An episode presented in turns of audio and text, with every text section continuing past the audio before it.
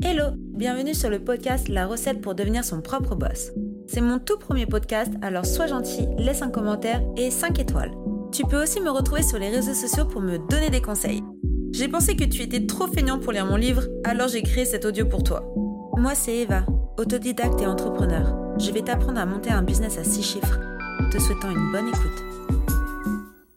Chapitre numéro 2. Les ustensiles. Ici tu vas apprendre à manager ton projet.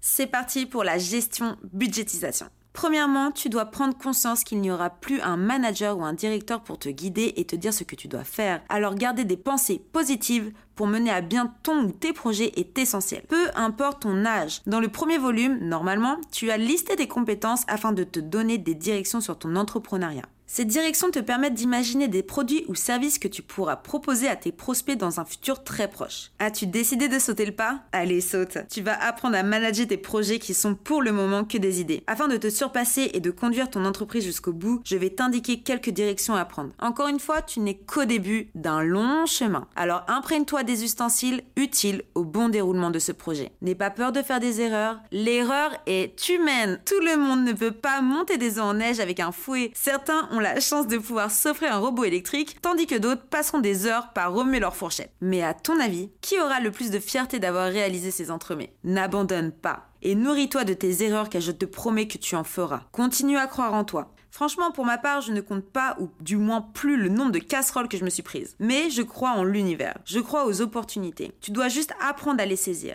Et ne t'inquiète pas, je vais t'aider à travers ces chapitres à monter ton business. Déjà, parlons peu, parlons bien. Lis à haute voix. Du coup, c'est moi qui te le lis. I am the boss. Répète-le. Maintenant. I am the boss. Tu l'as pas répété. Répète-le maintenant.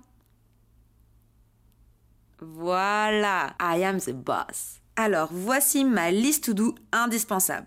1. Il faut créer ton statut juridique. Micro-entreprise, si tu veux commencer en freelance, auto-entrepreneur, ça prend à peine 10 minutes sur le site du gouvernement. Ou pour un projet beaucoup plus grand, vise une SA, SAS ou SARL. En gros, à la rigueur, prends un comptable ou un avocat de préférence pour vraiment parler de ton projet s'il est vraiment spécifique. 2 ouvrir un compte en banque professionnelle, en ligne avec N26 par exemple, ou prendre rendez-vous avec son conseiller si tu préfères rester sur un schéma français. Pour info, la loi impose que tes comptes personnels soient séparés de tes dépenses professionnelles. Alors cette étape, ne la saute surtout pas si tu veux pas te retrouver avec des grosses amendes à régler.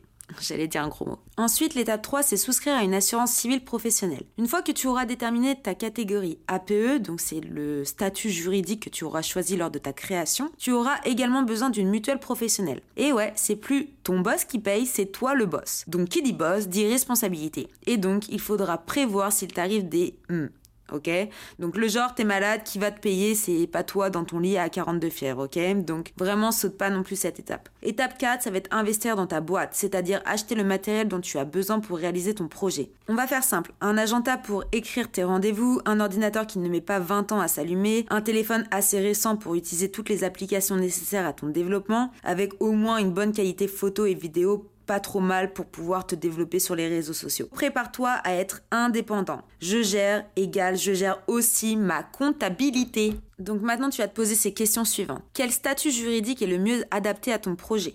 Quels sont les moyens financiers à ta disposition? Est-ce que tu as de l'argent de côté? Est-ce que tu peux directement investir une petite somme? Tu n'as pas besoin de, de 10 000 euros. Quels sont les risques de mener un tel projet? Donc, quels sont les risques du projet que tu as décidé de mener, clairement? Es-tu entouré des bonnes personnes? Est-ce que tu as de bonnes énergies autour de toi? De bons conseils? Et où vas-tu domicilier ton entreprise? Quel sera ton siège social? Euh, Ça peut très bien être chez toi au début, euh, à ton adresse postale.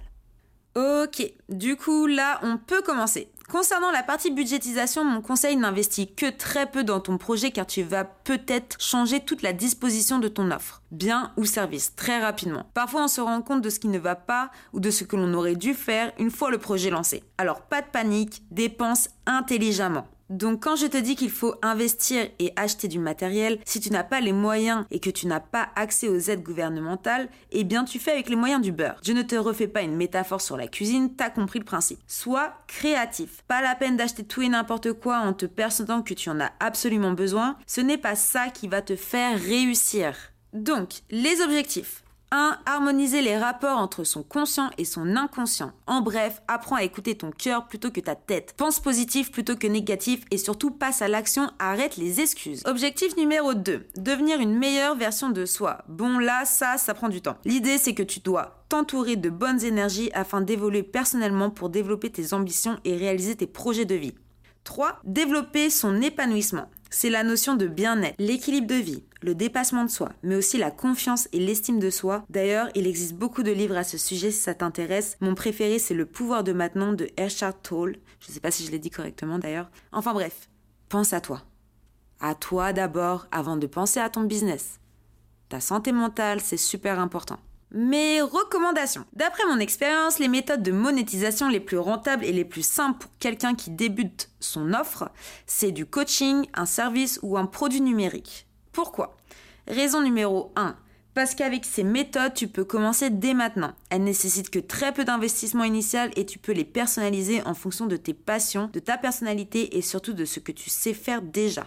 Raison numéro 2. Tu n'as pas à te soucier de l'inventaire ou de l'expédition et encore moins des employés car tu n'en as pas. Tu as besoin de toi, de ton ordinateur et de ton téléphone. Et ça, je l'ai compris très tard. Donc, si tu veux voyager comme moi, c'est la solution. Mais le véritable secret pour devenir auto-entrepreneur, c'est de commencer avec une méthode de monétisation qui te convient, que tu maîtrises et surtout qui va te générer un revenu constant pour développer ton entreprise. N'en fais pas trop à la fois. Concentre-toi sur une seule et unique méthode pour augmenter ton chiffre d'affaires et tes performances. Attention, si tu as un sentiment d'épuisement, ralentis, n'abandonne pas et continue d'avancer à ton rythme. Si tu as écouté cet épisode jusqu'à la fin, c'est par curiosité ou car tu l'as aimé. Alors abonne-toi, partage mon podcast, laisse des 5 étoiles sur ta plateforme préférée et à très vite pour un nouvel épisode. Bisous